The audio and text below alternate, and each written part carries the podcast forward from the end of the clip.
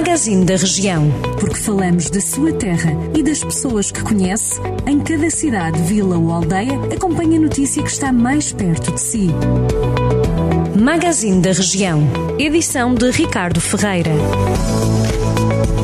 Os primeiros sinais de seca já fizeram soar os alarmes no Conselho de Penalva do Castelo. O presidente da Câmara até já reuniu com a Proteção Civil para acertar medidas de prevenção face à eventual falta de água.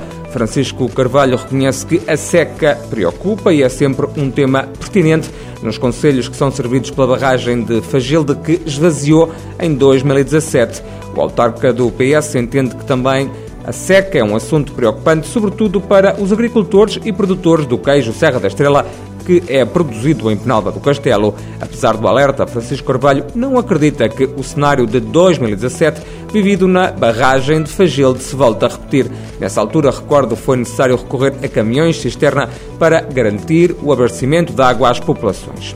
Em Armamar, a seca também preocupa os produtores da chamada massa de montanha, que admitem que a produção pode ser afetada. O presidente da Associação de Fruticultores de Armamar, José Osório, garante que a falta de água ainda não trouxe prejuízos que sejam consideráveis, mas já começa a levantar alguma apreensão. No seu entender, se não chover até março, abril, a floração pode ser afetada nos extensos pomares de macieiras deste Conselho do Norte do Distrito. Segundo José Osório, a barragem de Timilobos, que é usada para regadio das áreas agrícolas de pomares de macieiras e outras árvores de fruto, não está a encher e, pelo contrário, está a esvaziar. Os níveis freáticos começam a ser preocupantes, considera ainda o presidente da Associação de Fruticultores de Armamar. No Conselho de Carregal do Sal foram eliminados 318 ninhos de vespa asiática no último ano. Segundo informações do município, este número é superior ao registado em 2020, altura em que foram extintos 237 ninhos. O aumento verificado em 2021 foi de mais 21 ninhos intervencionados. De acordo com a Câmara Municipal, os ninhos foram eliminados nas freguesias de Oliveira do Conde, Carregal do Sal, Cabanas de Vidiato, Parada e também Beijós. As vespas foram exterminadas nos meses de outubro, agosto e setembro em Pinheiros e também em Carvalhos.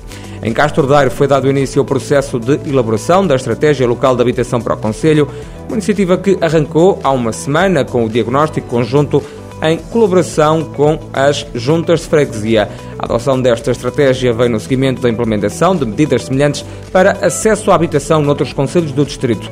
Segundo a Câmara Castrense, a estratégia pretende identificar os principais problemas habitacionais no território, potenciando o bem-estar das populações e também o bem-estar social. E a autarquia de São Pedro do Sul vai avançar com a atribuição de bolsas de estudo e prémios de mérito a alunos do Conselho que tirem mestrado ou doutoramento em termalismo, uma das áreas mais fortes do Conselho. O anúncio foi feito pelo município que refere que os prémios também vão ser atribuídos a alunos das áreas de saúde e bem-estar. Ao todo serão atribuídos quatro apoios, duas bolsas de estudo e dois prémios de mérito. As novas bolsas valem entre mil euros para alunos de mestrado e os dois mil euros para os estudantes de doutoramento. Toda a atualidade da região já sabe, sempre disponível a qualquer instante em jornaldocentro.pt.